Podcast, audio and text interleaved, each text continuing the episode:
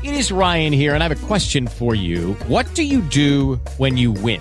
Like, are you a fist pumper? A woohooer, a hand clapper, a high fiver. I kind of like the high five, but if you want to hone in on those winning moves, check out Chumba Casino. At ChumbaCasino.com, choose from hundreds of social casino style games for your chance to redeem serious cash prizes. There are new game releases weekly, plus free daily bonuses. So don't wait. Start having the most fun ever at ChumbaCasino.com. No purchase necessary. VGW. Void were prohibited by law. See terms and conditions. 18 plus. Okay, round two. Name something that's not boring. Laundry? Ooh, a book club. Computer solitaire, huh? Ah, oh, sorry. We were looking for Chumba Casino. That's right. ChumbaCasino.com has over 100 casino style games. Join today and play for free for your chance to redeem some serious prizes. ChumbaCasino.com. No purchase necessary. Full prohibited by law. 18 plus terms and conditions apply. See website for details.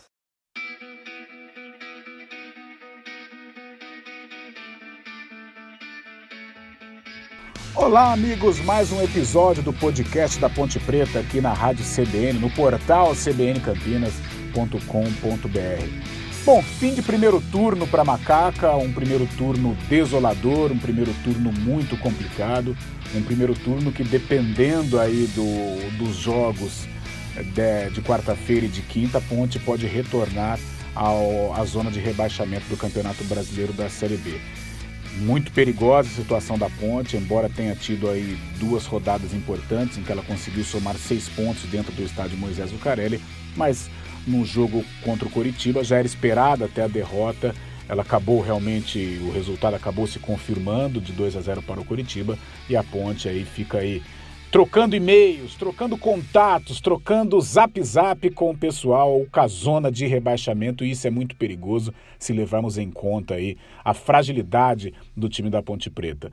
Um jogo contra o Coritiba, um jogo até equilibrado, a Ponte conseguiu competir, Curitiba não estava na, na, nas suas melhores noites e a Ponte brigou, lutou, mas é o que ela pode fazer. Mesmo jogando até no, no seu limite, ela perdeu por 2 a 0 para o Curitiba numa jornada em que alguns jogadores estiveram aí a, abaixo da média, mas a gente tem que salientar que foi um time que brigou, pelo menos. E por falar em jogadores abaixo da média, a gente tem que destacar aí o goleiro Ivan.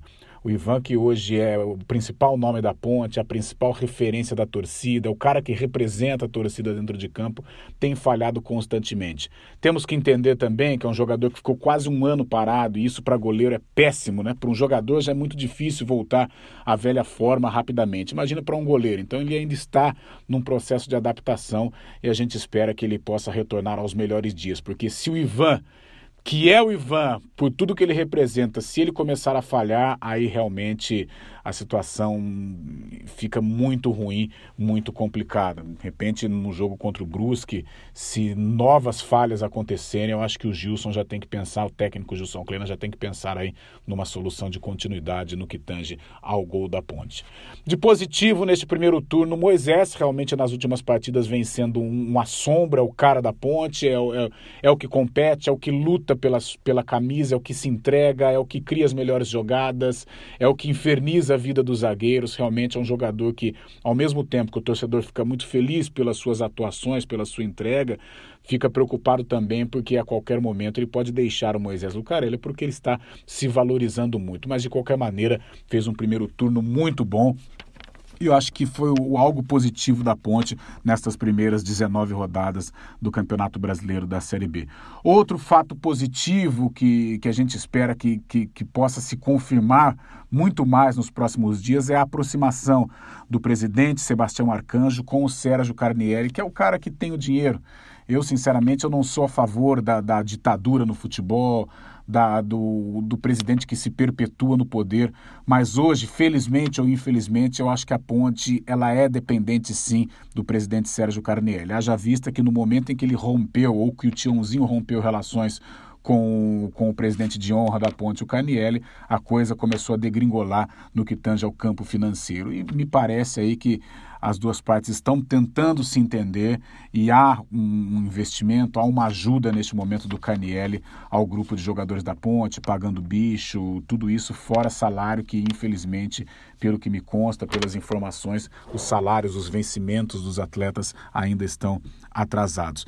Para o segundo turno vai ser necessário sim a contratação de jogadores, com esse elenco vai ser difícil a Ponte permanecer na Série B do Brasileiro, um lateral esquerdo para ontem, né? Porque o Rafael Santos definitivamente parece que não, não se encontra naquele setor. E aí o que, que o técnico Gilson Kleina tem que fazer? Improvisar o Felipe Albuquerque, que na sua posição original de lateral direito já é limitado. Você imagina então na lateral esquerda. Então a Ponte, se ela quiser continuar brigando de uma maneira digna pela permanência, ela vai ter que investir em contratações, de preferência trazer aí um, um lateral esquerdo que possa é, chegar e vestir a camisa. A Ponte não tem mais tempo para errar, não tem mais tempo para fazer apostas, não tem mais tempo para contratar jogador para comer, beber e dormir. Tem que contratar para chegar e jogar e ajudar. Né? Porque também de, de jogador limitado já basta aí o, o, o que tem.